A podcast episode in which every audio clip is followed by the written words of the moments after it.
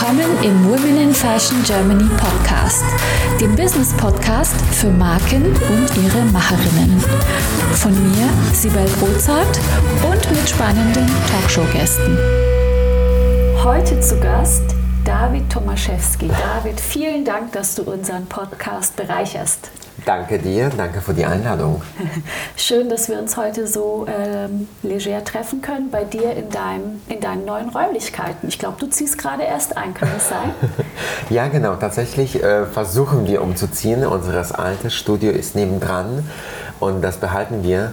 Und das müssen wir jetzt, das ist eine große Frage. Wir haben dreifache an der Fläche mhm. jetzt gerade, wie wir das neu strukturieren, weil die Firma wächst. Also mhm. wir wachsen gerade wahnsinnig schnell. Äh, was ähm, auch mit der Pandemie verbunden, habe ich gar nicht damit gerechnet. Sehr schön. Aber ja, wir ziehen um und es wird alles hübscher. Wir machen jetzt einen Private Store, wo man auch kommen kann und sehen kann, vor allem mit mir auch sprechen kann und sich die schönen Sachen nicht nur erwerben, aber anschauen. Und das, das ist gemütlich. Sehr schön. Ähm ich habe deine neue Kollektion gesehen, Drops of Time. Ja. Und zwar hast du die präsentiert in einem Kurzfilm, in, Film, in einem zehnminütigen Kurzfilm. Äh, und mich hat das total fasziniert, weil es war ja jetzt im Rahmen äh, der Berlin Art Week statt der Mercedes-Benz Fashion genau. Week. Und es war keine Runway-Show, sondern es war ein Kurzfilm. Magst du genau. ein bisschen deine Gedanken dazu erzählen? Die Nachricht hat uns, glaube ich, alle überrascht, was passiert ist. Wir hatten erst die Pandemie, ja, mhm. und dann wurde alles stillgelegt. Ähm, Fashion Week wurde klar abgesagt. Ähm, dann kam die Nachricht von Premium äh, oder Messe Berlin, dass sie nach Frankfurt ziehen. Und ich fand das so ein bisschen befremdlich, dass alles so plötzlich nichts machen, nichts machen wollen. Auch viele Kollegen von mir haben nicht mal eine Kollektion von nächsten Saison gemacht. Ähm, und das fand ich tatsächlich, ich, ich, ich, ich fand das, irgendwas ist hier falsch, irgendwas ist hier falsch und ich muss was ändern oder ich muss was machen. Ähm, wir machen Kollektion klar, weil wir in Geschäften verkaufen ähm, und das sind in zurzeit oder immer mehr in Deutschland, Österreich, Schweiz, in den USA und überall in Polen und in anderen Ländern. Und ich war mir das schuldig, dass ich Statement setze und eine, eine kreative Umsetzung von der Show mache, obwohl keiner macht was. Mhm. Und ich finde es ein bisschen befremdlich, dass keiner irgendein Statement abgegeben hat, wir machen diese Saison nichts, weil es Pandemie. Und Runway Show mache ich schon seit drei Saisons nicht mehr. Wir machen eine Installation, ähm, da wir sehr mit Handwerk verbunden sind. Mhm. Und Drops of Times kam nicht nur ich auf die Idee, aber mein Team mit mir, weil wir arbeiten als Team und wollten wir was Langfristiges schaffen. Das heißt, ähm, es ist eine Couture-Kollektion. Eigentlich in Couture haben wir in Paris, nicht in Berlin. Ähm, es gab Couture in Berlin in 20er Jahren und ich wollte was erschaffen, was eigentlich keine, keine Datum hat. Also mhm. das muss nicht Sommer sein, das soll es nicht Winter sein. Es sollte künstlerisch, ähm, demografisch kritischer Film sein, weil da gibt es auch, wenn man sich die Texte anhört und die Stimmung in dem Film, es ist so bisschen zwischen Euphorie und Traurigkeit. Mhm. Und so ist es entstanden. Ich habe tollen Filmer, der das gemacht hat, der Roddy, der Roddy, den ich über alles liebe. Und ähm, er hat meine Ideen umgesetzt und ähm, wir wollten eine zerstörte, kaputte Location finden, die mich erinnert an Berlin vor 20 Jahren, wo ich nach Berlin erstes Mal kam, wo alles noch so ein bisschen raw war, so bisschen unfertig, noch dieses Ost-West-Zeiten. Und wir haben die tolle Location gefunden. Und einen kurzen Film, der so viele Emotionen verbirgt, 13 oder 14 tolle Looks beinhaltet. Es geht nicht um Kleidung dort, wie du das gesehen hast ja, oder gesehen ist ganz konntest. Toll. Ja, der Hintergrund ist so, so, so dreckig und die Kleider sind so glamourös, so Couture. Ja. Und dieser Bruch, ich finde den ganz schön. Vielleicht können wir ja den Film in die Shownotes verlinken, dann kann jeder, der Sehr Interesse gerne. hat, Sehr gerne. da auch mal reinschauen. Es gibt es auf YouTube, es mhm. gibt es auf unserem Instagram-Account. Ich spreade das überall, bei Harper's mhm. Bazaar auch und vielen anderen Magazinen. Und die Kleidung sieht man auch immer so ein bisschen reingeschnitten. Mhm. Man sieht Berlin, weil ich liebe diese Stadt. Mhm. Das ist mein Zuhause. Ich bin gebürtiger Danziger, kam hier vor 20 Jahren an und habe zwei Jahre studiert. Dann habe ich die Stadt verlassen, nach Tokio. Und vor zehn Jahren kam ich wieder, habe die Sprache gelernt und wollte hier bleiben und meine Firma gründen. Und das ist mein Hommage an meine Stadt, an den wundervollen Berlin, an den Orten, die ich so gerne liebe, ähm, wie Bauhausarchitektur, wie die tolle Bezirke, die wir haben. Mhm. Auch der Späti, die so zu Berlin gehört, kann man es auch sehen. Ja. Die Hochhäuser. Ähm, der Waschsalon. Der Waschsalon. Und was gab es noch? es gab so viele Unterschiede. Und die Fensenturm ja. als, ja. als der letzte. Mhm. Ähm, ganz viel Natur, da ich ja sehr naturverbunden bin. Ich habe diesen Film, das muss man wissen, erst an dem Abend gesehen. Ich habe ihn davor nicht, mir nicht angeschaut, weil ich wollte es nicht sehen. Ich habe nur die Sequenzen gesehen. Ähm, Tag davor, glaube ich, noch kurz im Bett. Um 6 Uhr hat mir Roddy das alles geschickt und so, okay, ich gucke es, aber auch nicht die, die, Stimme von dem jungen Mann. Ähm, Der klang wie eine Frau übrigens, wunderbar. Das ist zwölfjähriger Junge, wow. eine, ein Sohn von einer guten Freundin, der Schauspielerin Anja Antonovic. Und der war noch ein bisschen erkältet. Mhm. Und dieser rauchige, man muss sich in den Text reinhören. Man muss sich das sieben, acht Mal anhören, dass man begreift oder versteht, was ich den Menschen vermitteln will. Ähm, ich glaube, der Film ist ja eine Antwort von dir auf turbulente Zeiten in der Modebranche. Auch, ja. Ähm, kannst du uns das ein bisschen erklären? Ähm, die Mode ist ähm, auf der Rangliste, ich glaube internationale Rangliste, auf Nummer zwei oder drei mhm. als Umweltverschmutzer. Ähm, Mode wird nicht mehr anerkannt als Luxusgut oder als Kultur, Kulturgut. Jeder darf Mode machen. Das ist wahnsinnig liberal geworden, was ich okay finde, weil jeder zweite Blogger, Influencer, ähm, Celebrity macht eine Fashion. Ähm, man muss nicht Zertifikat haben, man muss nicht studiert haben. Für mich ist es was anderes. Ich kenne das noch, äh, ich lernte von Picke und ähm, diese Masse an Ware, die wir haben, überall, mhm. von den großen, günstigen Häusern, nicht, ich rede nicht über Zara, H&M und alle anderen, aber auch über das Niedrigere, wo T-Shirt 3 Euro kostet und ähm, dahinter hängt Menschenleben. Ähm, Mode hat so ein Problem seit Jahren. Nicht nur das günstige Segment, aber auch High-End-Mode es gibt zu viel Ware überall. Es gibt zu viel Klamotte, es gibt zu viele Kollektionen. Mhm. Alle kaufen nur große Brands, wollen den Namen drauf haben. Oder kauft man andersrum, man kauft sich 20 T-Shirts und wäscht die nicht mal und schmeißt man weg. Es gibt diese zwei unterschiedliche na, Bewegungen und das ist das größte Problem von Mode. Also diese Pre-Collections, 100 Looks. Ähm, man kann in Showrooms kaufen von Sommer bis Winter und man ist komplett verwirrt. Kaufe ich jetzt Winter, kaufe ich Sommer, kaufe ich jetzt mhm. Zwischensaison? Das muss sich ändern. Mhm. Es geht nur um Profit gerade in Mode oder ganz viel um Profit, was ich auch verstehen kann. Ähm, aber ich hoffe oder ich wünsche mir und deswegen, der Film sollte auch so eine kleine an, anstoßige Andenken geben. Kauf mal weniger, aber cool kauf Teile, die du nächsten zehn Jahre tragen wirst oder 20 Jahre. So habe ich das gelernt von meiner Mutter, die auch Fashion Freak ist und trägt ihre Mäntel, die noch vor 30 Jahren sie gekauft hatte, weil die so geil geschnitten sind, so hochwertig sind. Mhm. Und das kam, das kam alles wieder. Und ähm, Mode, muss was, Mode muss was passieren. Ich hoffe, nach der Pandemie passiert was. Aber wenn ich mir die Entwicklung von heute sehe, viele machen wie, wie zuvor und es wird weiter gesprintet. Die Kollektionen werden immer groß, ähm, es wird immer ganz viel Ware verkauft. Äh, der Einzige, der was ändern kann, ist Regierung und das wünsche ich mir sehr. Mhm. Egal welche Regierung. Inwiefern? Was meinst du, was können ähm, die tun? Was? Vielleicht muss man einfach mit den Produktionsstätten oder mit den Produktionsprozessen, vielleicht muss man ich bin kein Politiker, das wollte ich nie mhm. werden, weil das ist, das ist ähm, ich weiß es nicht. Ich, tatsächlich habe ich keine Antwort dafür. Vielleicht bei mir, ich würde es einfach verbieten, Sachen. Man muss den Menschen manchmal Sachen verbieten, dass sie das einsehen oder uns einschränken oder nicht erlauben, in, die, in gewissen Ländern Geschäfte aufzumachen ähm, über sechs äh, Etagen, wo Massenware ist und das riecht nach Polyester. Ich weiß nicht, ob ich dir den Brand aus, äh, aussprechen will. Kommt aus Schottland, glaube ich. Dieser großer. Ähm, ob wir das brauchen, es gibt deutsche Brands auch, wie mein Gott, es gibt so große Häuser, die keine Relevanz haben. Es wurde in den 80ern Klamotte produziert und es ist egal, was man produziert hatte, es wurde aus den Händen gerissen, den Menschen.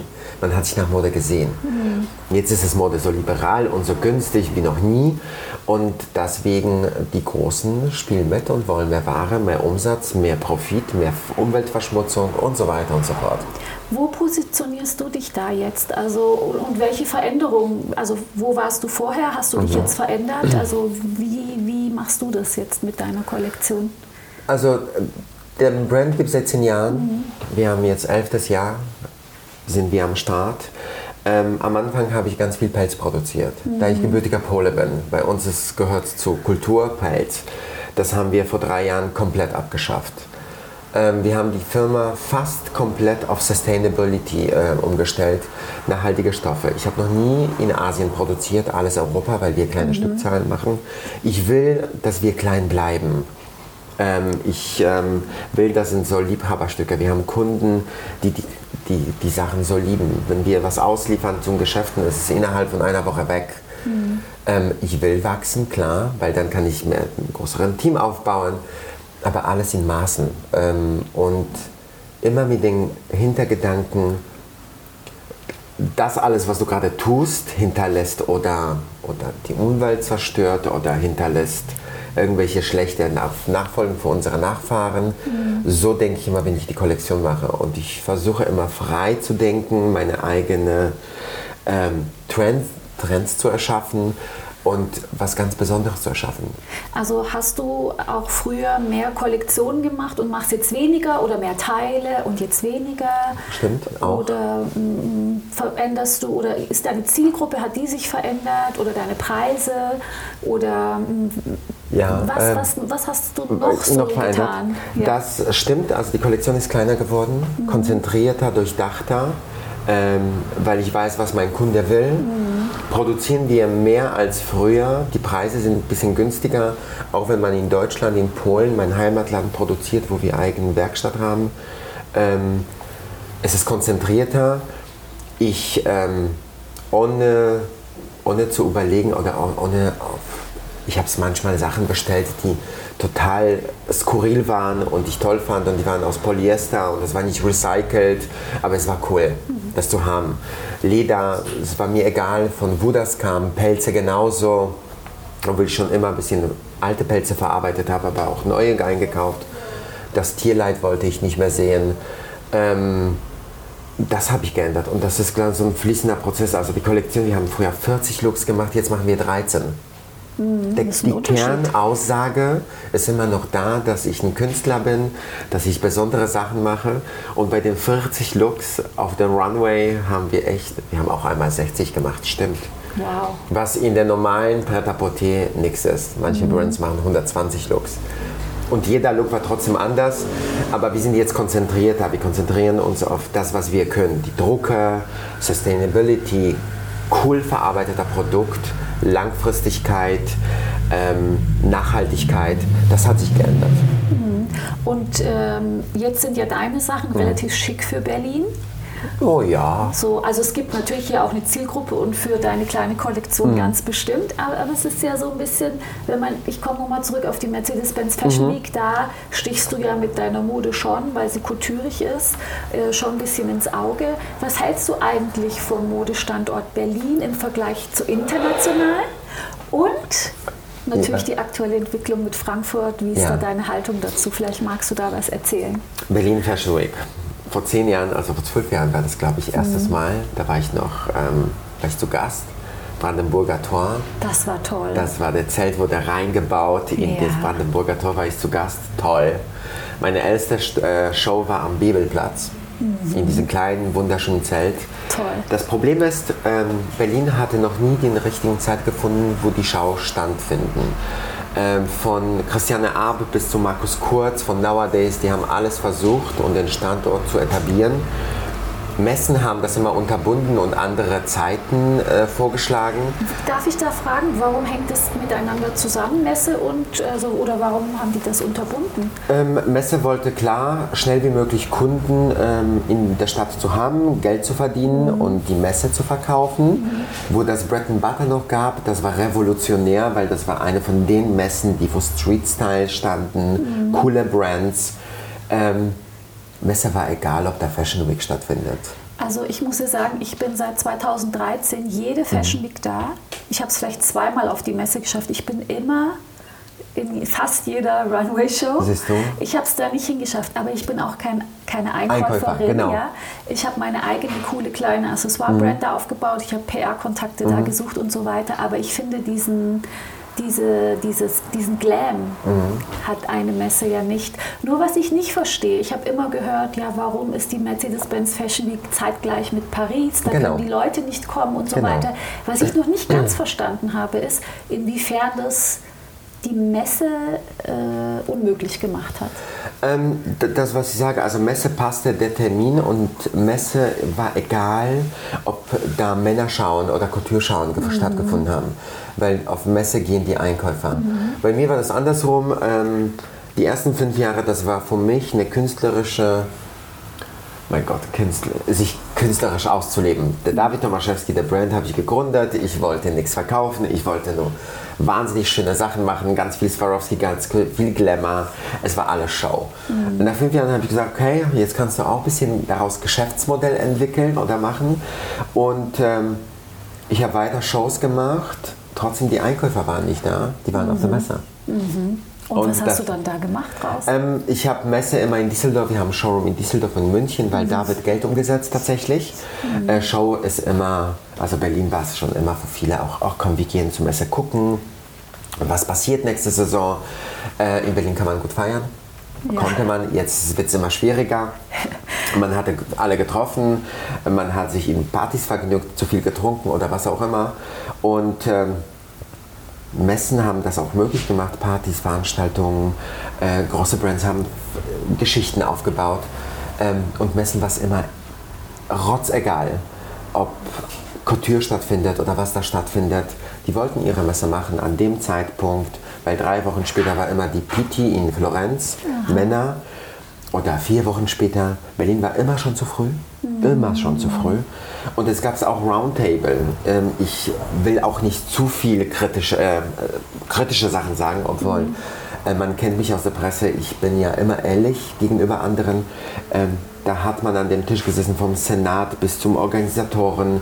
Und es gab immer eine Stimme, eine Stimme mehr, die entschieden hat, okay, das Datum bleibt. Ah, okay. Und ähm, ob der Fashion Week stattfindet, war es jedem egal.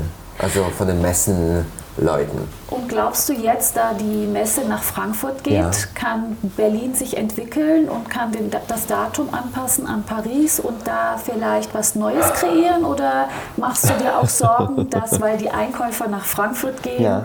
es hier halt... Äh, doch ähm, irgendwie schwierig werden könnte? Oder glaubst du, es finden zwei Parallelwelten statt künftig? Was ist so deine Hoffnung oder deine Vision oder deine Sorge? Du meinst, wir haben jetzt dann vier Standorte in Deutschland? Ähm, also, äh, Berlin, äh, also Deutschland allgemein ist ein einziges Land, den ich kenne in Europa, wo drei Messen stattgefunden haben. Also mhm. Berlin es hat es angefangen, dann ging es nach Düsseldorf mhm. und dann München. Mhm. Drei Standorte. Immer die gleichen Einkäufer. Verrückt. Verrückt. Es ist es doch aber auch, wenn so viele Kollektionen sind, ist es deswegen nötig, aber wenn die Kollektionen weniger werden, müssten doch auch die Messen weniger werden, ja, oder also eigentlich? Man hat sich einfach bei Berlin das angeschaut vielleicht, also das kenne ich von meinen äh, Kunden angeschaut dann hat man gesagt, oh, kommen wir wieder. Dann die, äh, in Düsseldorf vielleicht war man, man da und dann hat man sich nochmal angeschaut und vielleicht in München geschrieben. Mhm. Aber es gab auch Einkäufer, die in München mich fragten, gehst du auch nach Paris? Mhm. Das heißt, das ist die vierte Stelle. Okay. Gab es auch alles in der Vergangenheit. Aber egal, ich liebe meine Kunden, die, die bei mir sind. Und das sind nicht die, die das gefragt haben. Aber vier Standorte jetzt. Mhm. Berlin soll ihren eigenen Weg gehen. Also ob wir eine Fashion Week als Fashion Week noch haben werden, steht im Stern. Dass sich keiner äußert dazu. Mhm. Ähm, die Modeszene, vielleicht die Kollegen von mir, ich habe nicht mit vielen Kontakt.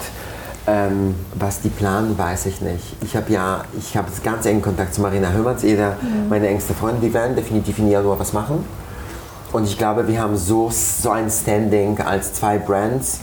Und wenn da vielleicht ein toller Kollege oder zwei zu, von uns kommen und sagen, ich mache auch was in der Zeit, machen wir eigene Geschichte. Mhm. Muss das Fashion Week heißen? Muss nicht. Einkäufer kommen hier nicht mehr, weil Budgets werden eingestrichen. Man fährt nach Düsseldorf und München. Da verkaufe ich auch. Habe drei, nee, fünfmal versucht, in Berlin Showroom aufzubauen. Das ist immer schief gegangen. Weil ich immer das Nischenprodukt bin. Mhm. Man kauft große Sachen erst und dann kauft man dazu, mhm. was eigentlich völlig in Ordnung ist. Ähm, ob die Fashion Week stattfinden, vielleicht sollte man mit Senat reden, mit ähm, den allen anderen, die sich so so vielleicht größer sind? Also die Mercedes-Benz Fashion Week selber, ich glaube, hat die sich, die hat nur gesagt, sie hält an dem Standort fest, zumindest mal für Januar. Okay. Ja. Hab ich, glaub, da habe ich, glaube ich, eine Pressemitteilung okay. gesehen. Die Frage ist nur, wer kommt. Ich habe auch mit Brands gesprochen, mhm. äh, die sagen, wir würden gerne, es war unser Baby, aber jetzt sind die Einkäufer nicht mehr da. Andere Brands sagen, habe ich auch schon gehört, wir machen wir machen trotzdem weiter. Mhm. Zum Beispiel Anja Gockel hat ja im Juli trotzdem im Adlon ja. mit Lana Müller zusammen, mhm. haben die dann trotzdem da eine Runway-Show gemacht, okay. als glaube ich einzige Wusste sogar. Ich okay. Ja, ja, ganz verrückt. Und so versucht jetzt halt jeder ein bisschen, ähm, wobei ich zum Beispiel deine Installation mhm. oder dein, dein Kurzfilm ja. finde ich eigentlich auch ähm, mal was anderes. Das mhm. ist eine ganz andere Darstellung, weil weiß nicht, ob du dich das auch fragst, ob eigentlich eine Modenschau mhm. noch die Präsentation ist, die heutzutage richtig und wichtig ist oder mhm. aktuell noch ist, genauso wie das Format Messe an mhm. sich, wo ich sage, ist es eigentlich noch richtig für heute oder kann man das anders machen? Wie könnte man es besser machen oder kann man sich mal neue Formate überlegen? Ja. Hast du da auch manchmal Gedanken dazu? Also zum, zum Fashion Shows allgemein. Ich hatte meine zehnte, zehnjährige Show in diesem tollen Supermarkt gemacht. Da haben wir 60 Looks gezeigt und die letzten 20 waren Kaftane, weil dafür steht die Firma oder die Marke mit unterschiedlichen Prints. Und das war für mich ein Abschluss von der Schauen. Ähm, ob der Einkäufer vier Stück oder immer fünf KDW, mein, mhm. meine Lieblingskunden, man ist auch inzwischen befreundet mit dem Einkäufern, weil der Geschäft floriert und, und wir ja, freuen schön. uns. Ähm, ob die kommen, es war nie sicher. Manchmal sind die gar nicht gekommen nach Berlin, weil die das nicht müssen, weil in Düsseldorf gibt es alles oder in München. Mhm. Ähm, vor eineinhalb Jahren haben wir angefangen oder ein Jahr mit der Installation und hinter meinem Rücken nuschelt man immer, ich höre so mal irgendwas. Ja, wie kann er jetzt Installation machen? Ich habe Quality zu bieten und mhm. ich hoffe, dass man das sehen kann oder die Menschen, die uns folgen, die uns äh, kennen. Es ist es künstlerisch gestaltet und dann kann man es auch wie Kunst darstellen, oder? Darf ich das sagen, dass es eine geile Klamotte ist? Ich ja. glaube, darf man das sagen? Natürlich so viel Ego habe ich noch. ja, und wenn, wenn du nicht dazu stehst, was du machst, wer steht denn sonst bitte dazu? Ich stehe schon dazu.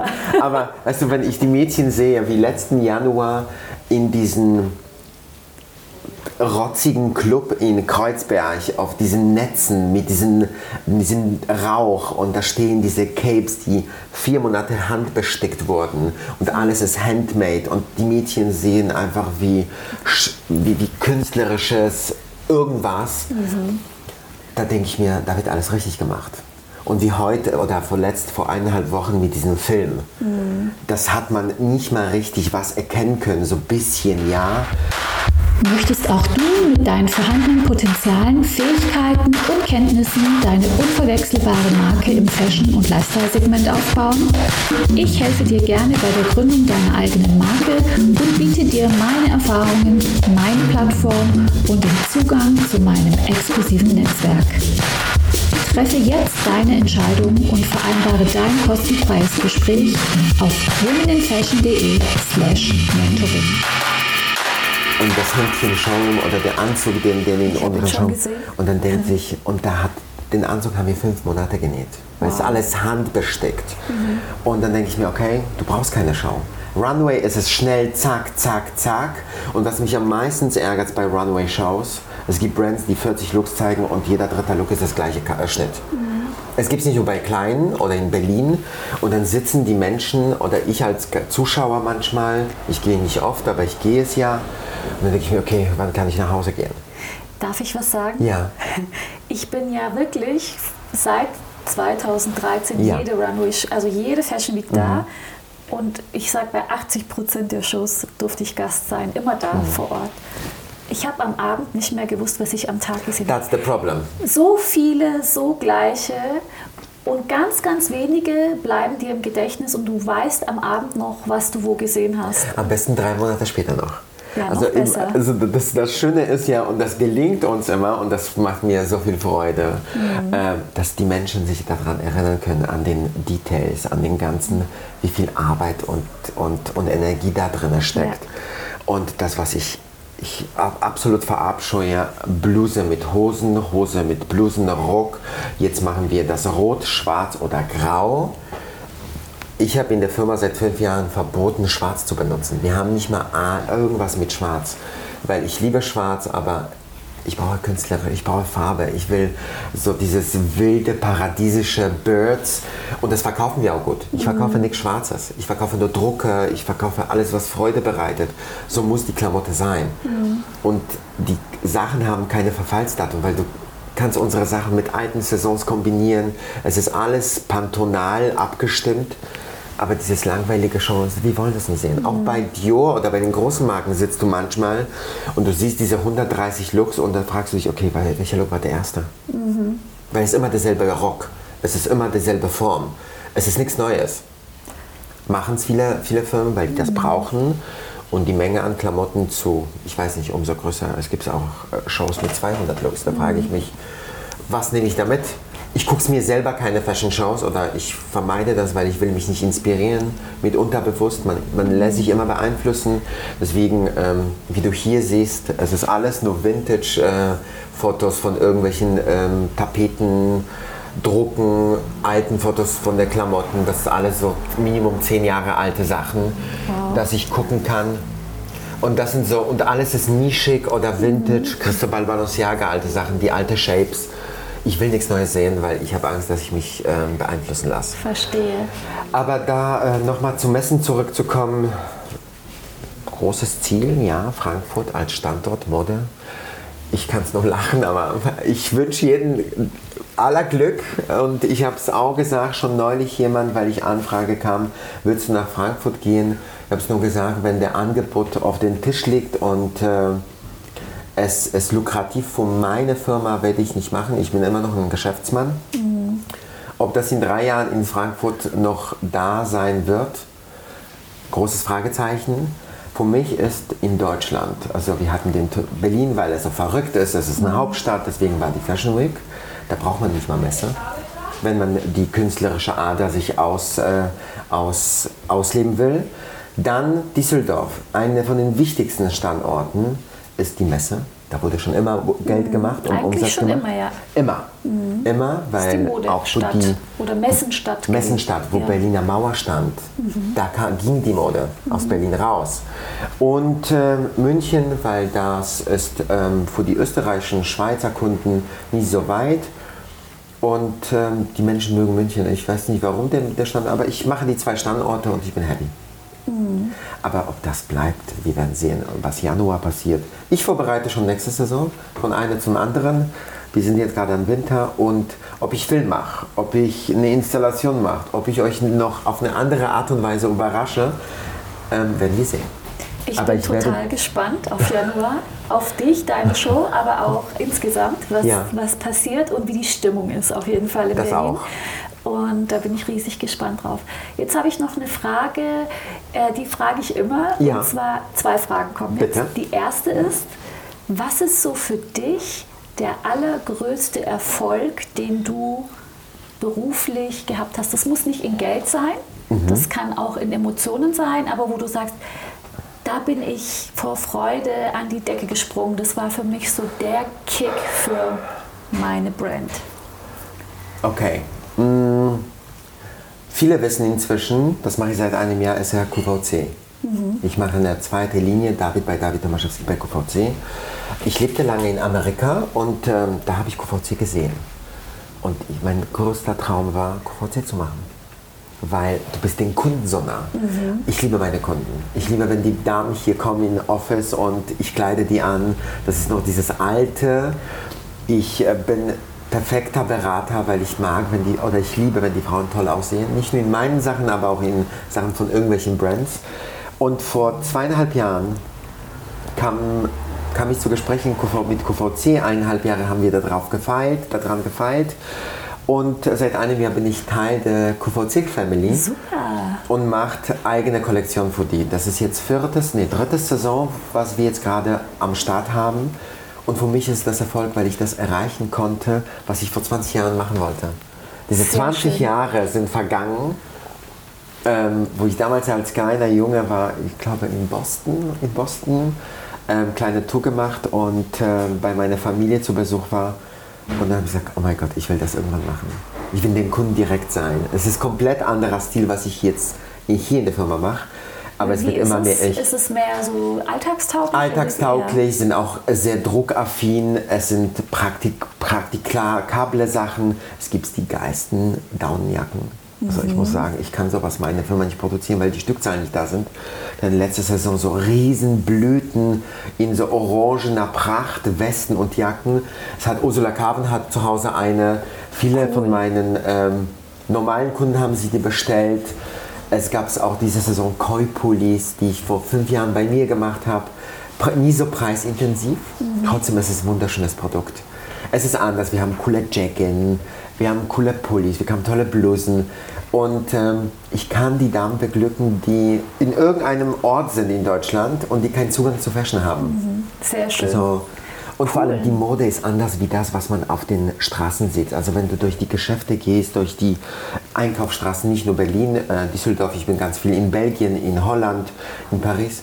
Alle Läden sehen gleich aus. Mhm. Und wenn du da reingehst, sieht alles gleich aus. Egal ob du Zara oder wer auch immer besuchst in Düsseldorf, Köln oder Antwerpen, das Schaufenster ist gleich, die Ware ist gleich. Oder in London, es ist alles gleich. Mhm. Und QVC gibt mir die Chance, in nie so höheren Preiskategorie Produkt zu machen, der geil besonders ist und den Kunden strahlen lässt. Am Ende des Tages ist der Kunde für mich der, der wichtigste Part, weil ich mag die Menschen sehen, wenn, wenn ich die hübscher machen kann oder denen mehr Freude machen kann.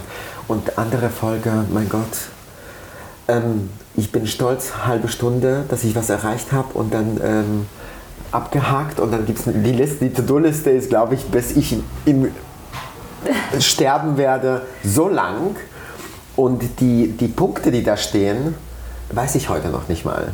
Da kommen immer neue Punkte auf meine To-Do-Liste in dem Kopf. Und wenn ich den Film sehe, zum Beispiel noch zurück zu unserem mhm. Film, ich habe ihn gesehen, ich stand da, ich habe zwei Tränchen verdrückt. Ich habe gesagt, okay, wo ist die nächste Kollektion? Ich bin sofort zum nächsten. Und einen Tag später, weil Montag haben wir angefangen, also wir hatten schon den Prozess angefangen, Montag haben wir schon erste fünf Samples für Winter ich mag den Prozess immer weiter, immer weiter.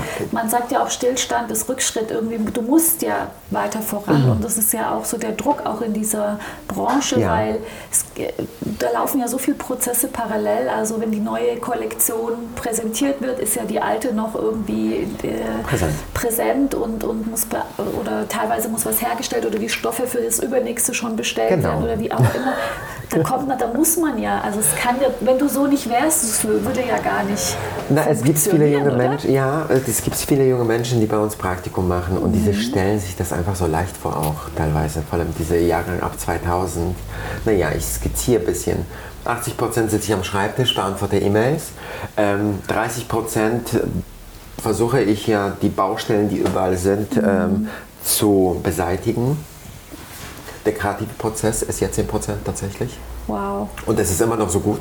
Es ist gut, es immer ist noch, gut. weil ja. also als Selbstständiger äh, ist ja das, äh, die, die Gefahr, dass du so viel arbeitest, dass das Kreative ganz verloren geht. Stimmt. Also da muss man aufpassen, dass man so, eine, ja, so, eine, so einen Flow-Zeitraum für sich hat, mhm. wo das Kreative überhaupt entstehen kann.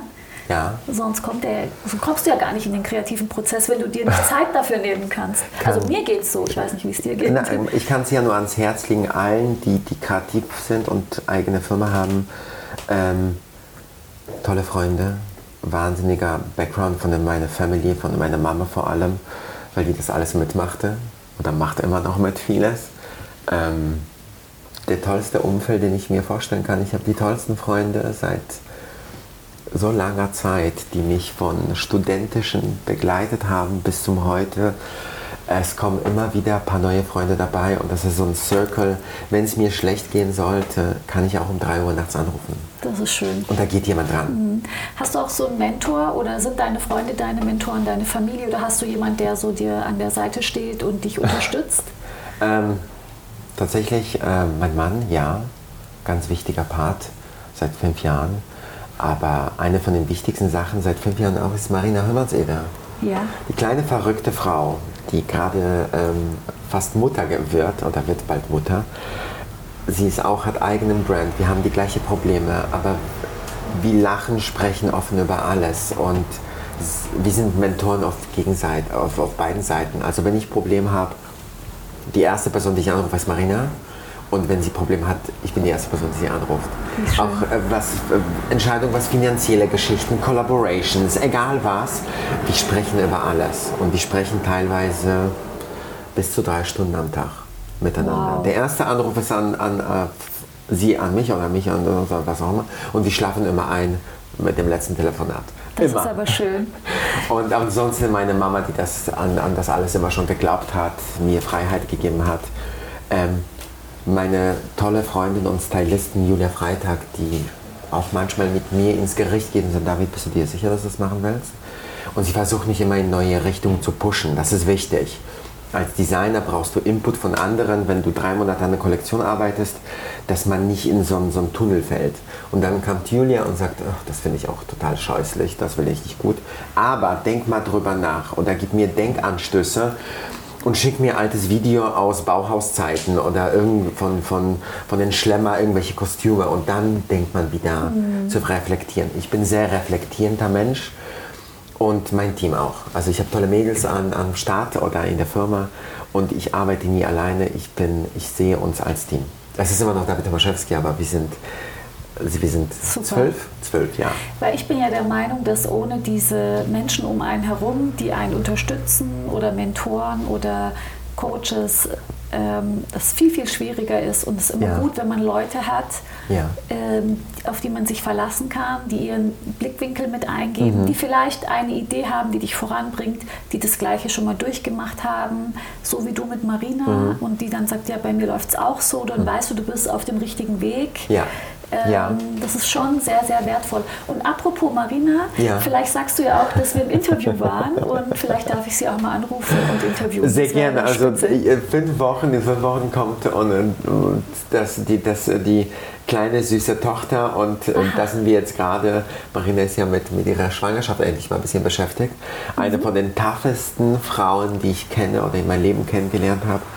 Wahre Freundin mit Riesenherz und so herzig, sagt man in Österreich. Mhm. Ich glaube, die fünf Wochen sollen wir ein bisschen abwarten. Das machen wir danach. Hat keine Eile.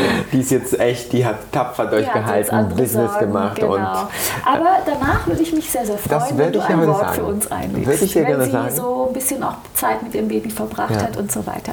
Jetzt komme ich zu der zweiten Frage. Ja. Und zwar, was war für dich so eine richtige, große, unerwartete Herausforderung in deiner Karriere und wie bist du damit umgegangen? Also irgendwas, was du sagst, hätte ich echt nicht gedacht. Komm, ich bin jetzt, äh, ich werde dieses Jahr 41, also ähm, ich hatte so viele Praktiken gemacht, also nur äh, vorab, wenn man meine Vita kennt oder wo ich mhm. gearbeitet habe, und ich habe die Firma gegründet und ich habe gedacht, David, die Fehler machst du nicht. Mhm. Da, wo mhm. du warst, was du gesehen hast, alle Fehler habe ich begangen oder auch schlimmere Fehler.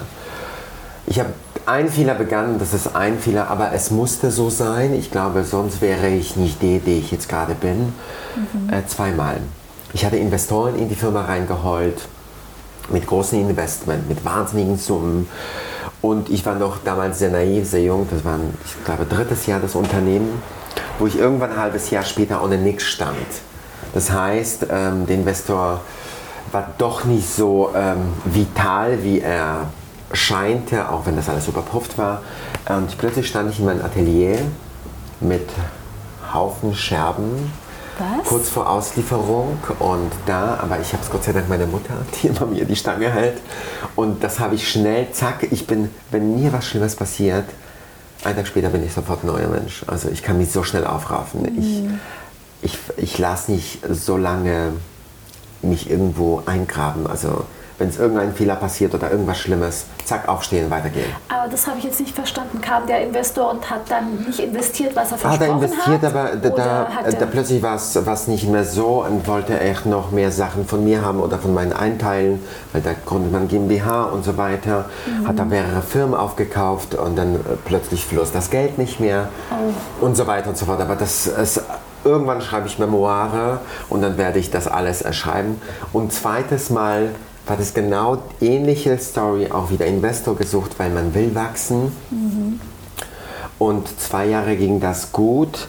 Leider ist es persönlich geworden und es gab Gefühle auf einer Seite und auf der anderen Seite nicht. Und deswegen musste ich gehen, weil da keine Gefühle gab und ich war schon äh, vergeben und was auch, egal. Das war Geschäft, ist Geschäft, das andere ist das andere. Ähm, und dann mussten wir uns trennen. Und das hat mir gezeigt, David, vielleicht solltest du ein bisschen kleiner denken. Das, was du dir leisten kannst, machst du es einfach auch. Ähm, und dann muss, manche Sachen müssen länger dauern. Auch wenn wir nach außen wirken als großes Unternehmen, dass es alles glamourös ist. Wir haben drei Jahre in einem 70 Quadratmeter Studio gearbeitet, hier nebendran, wo neben äh, Schreibtischen standen andere Gerätschaften und Showroom und alles, Auslieferung, kleines Atelier, zehn Leute drin, kleine Wow. Küche, alles. Es geht wenn man eine Idee von, hat, wie man es einfach, ähm, was man will. Und das waren die zwei größte Fehler, die ich gemacht habe. Aber ich glaube, das musste ich machen, um zu lernen, du bist dein eigener Chef. Und niemand will einfach, auch wenn, wenn ich kooperativ bin und, und äh, ich habe ja Vorgesetzten, sozusagen mein Buchhalter ist mein Vorgesetzter, weil er verwaltet alles am Ende des Tages. Ich bin ja nur kreativer Kopf. Wir haben auch Geschäftsführer, der das führt. Und das habe ich gerne abgegeben, ähm, dass man sich doch 10.000 Mal überlegen soll, brauche ich dieses bisschen Geld, was so ein bisschen beschleunigt alles. Aber auf der anderen Seite kann das schnell weg alles sein und du kannst alles verlieren. Wenn ich nicht meine Eltern hätte, konnte das alles anders aussehen Wow. die an mich immer geglaubt haben, in, investiert haben und mir geholfen haben und zu Rat standen. Mein Vater führte sechs Riesenfirmen ähm, als Selbstständiger, also Europakonzerne und deswegen, ich habe ein bisschen was gelernt. Ja, verstehe. Ja, glaubst du, willst du jetzt Investoren komplett ausschließen oder hast du jetzt, sagst du, wenn Investor, dann A, B, C, D? LK im Arsch. das war ein dummer Witz. Nein, Also, klar, das wäre äh, doch, äh, ja, träumen darf man ja, Vision darf man haben. Visions haben uns haben, klar. Ja, man Aber dann ja musste haben. ich, glaube ich, nach Paris gehen tatsächlich. Und ich werde nie Freund mit Paris. Ich lebte dort, das ist, ist das Mhm. nicht mein Favorite City. Ähm, ja, wer weiß. Also wenn der richtige Angebot auf dem Tisch liegen würde, Mhm. würde ich mir das dann anschauen. Was wäre für dich denn richtig? Also ist das Geld? Es kann ja nicht nur Geld sein, weil sonst hätte das andere ja vielleicht auch geklappt. Da müssen Ja. ja noch andere Faktoren eine Rolle spielen. Vielleicht Globalisierung der Marke. Ich glaube, der perfekte Angebot musste erst da liegen, bevor ich sagen konnte oder dir sagen konnte, das mache ich oder die Konditionen müssen wir verändern. Aber monetär brauche ich niemand. Also wir sind so selbstständig. Wir sind zwölf Leute hier. Wir haben ein Team auch in Düsseldorf, wo ich gut vorziehe. Ich bin ja so selbstständig und äh, ich, die Firma ist so gesund. Es ist so vital. Und das freut mich ja. Das ist schön und es ist ganz schön schwierig jetzt in dieser Genau. Branche. Also da bist du wahrscheinlich einer der wenigen, Stimmt. Äh, äh, der, die, wo die Firma gesund ist, würde ich jetzt Ja. sagen, finanziell. Aber wir haben uns gute Entscheidungen getroffen. Wir verkaufen gut, wir produzieren gut, wir machen es. Ich, hab- ich treffe Entscheidungen und anscheinend sind die gut, was mich freut. Sehr gut. Und dass mein Unterbewusstsein äh, gibt mir immer die richtige Vorrichtung. Aber ähm, Pandemie habe ich ja auch nicht gehabt in der Firma. Wir hatten keine Kurzarbeit, nichts. Wir haben weiter gearbeitet. Alle at home, alle Homeoffice, aber trotzdem voller Tore, weil wir die Masken gemacht haben, von denen wir 5000 Stück verkauft haben. Hatte keiner Wow. gedacht. Collaboration. 5000 5000 Stück. Und wir verkaufen die pro Tag, glaube ich, 10 bis 15 Stück auch immer noch. Die gehen ja alle aus, müssen wir neue Stoffe produzieren und so, aber egal, andere Geschichte. Toll. Ich glaube, der Angebot der da von diesem Investor oder Partner oder wer auch immer, der musste schon so knaller sein, dass ich sage, hm, na vielleicht kann ich, kann ich meine Firma teilen. Aber so wie es heute ist, bin dermaßen vital, dermaßen glücklich, dass ich die Entscheidung getroffen habe, brauche ich niemand. Sehr schön. Finde ich super. Hast du noch einen Tipp für die Zuhörerinnen und Zuhörer, die ja. in der Branche auch tätig sind? Vor allem jungen Leute da draußen, das sage ich, predige meinen Assistenten und Praktikanten und allen jungen Menschen, die hier kommen, ähm, sammle Erfahrung, auch wenn du später viele Fehler machen wirst. Steht außen vor. Äh, überleg dir das ganz genau, ob du Idee von den nächsten zehn Jahren für dich hast. Mhm. Weil so zwei Saisons, zwei Kollektionen zu erstellen, ist easy. Das hat jeder Kreativer ein bisschen Input und macht, ach, das mache ich, das mache ich, das mache ich. Der Struggle fängt an nach dritten Jahr, wenn die Magazine dich, äh, über dich nicht mehr schreiben wollen, weil in Mode ist ja der ersten drei Jahre ein bisschen interessant, dann lassen dich fallen wie so einen heißen Kartoffel oder kalten Kartoffel. Wow. Und in zehn Jahren ähm, erfolgreich zu sein, nicht nur in der Presse zu sein, aber auch interessant von den Leuten da draußen, Einkäufer, ob du in zehn Jahren noch eine Idee hast, wer du bist oder wo deine Brand sein sollte. Schreib dir es auf. Mhm. Also ähm, so ein ähm, USP. So ein genau, so ein kleines USP, weil viele mhm. machen das auf zwei Jahre oder ein Jahr. Mhm. Habe ich auch schon gesehen. Ähm, wo willst du hin? Mach die Ziele so hoch, dass die fast unerreichbar sind, weil dann ähm, Sky is the limit, sagt man immer. Mhm. Ähm, macht auch Plan, wie du das aufbauen willst, wie du das finanzieren willst, weil es kostet irrsinnig viel Geld, eine Kollektion auf die Beine zu stellen, die zu präsentieren ähm, wer ist dein Kunde? Hast du einen Kunden? Wie soll ganz dein Kunde wichtig, aussehen? Genau, das ist ganz wichtig, die Zielgruppe. Genau. Also auch Avatar vielleicht machen, überlegen, wie, wie sieht der aus. Genau, und sei dir ehrlich, ob das Produkt, was du in deiner Vision für den Kunden stehen sollte, ob das der Kunde ist.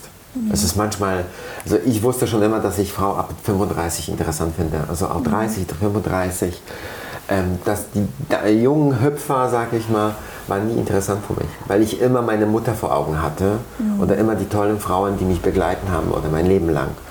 Oder für die tollen Unternehmerfrauen, für die ich gearbeitet, äh, gearbeitet habe. Und ich habe immer ein Ziel gehabt, 35, 30, das ist meine Frau. Die weiß schon, was sie will. Sie hat Standing, sie mhm. will es ja, sie verdient Geld und das ist tatsächlich meine Kundin bis heute. Bis zum 18. Super. Lebensjahr. Und ja, und überleg dir das ganz genau. Ich glaube, heutzutage ist es besser, von der Firma zu arbeiten, was sich spezialisieren auf was, was man gut machen kann, bevor man einen Brand gründet. Aber allen Verrückten da draußen, wenn ihr eine Idee habt und was Tolles machen wollt, feel free, mach einfach. Super Tipp. Vielen Dank, David. Vielen gerne. Dank, dass du unseren Podcast bereichert Sehr hast. Sehr gerne. Und äh, ich wünsche dir alles Gute, weil du wirst ja bald heiraten. Und da ja. wünsche ich dir jetzt schon mal drei Wochen. Meine Güte. alles ja. Gute und vielen Dank, dass du dir heute die Zeit für uns genommen Tausend hast. Tausend Dank für das Gespräch und an, ähm, danke euch für Zuhören und ich hoffe, ihr habt Spaß dabei. Danke dir. Danke, alles Gute. Danke. Ciao. Tschüss. Tschüss.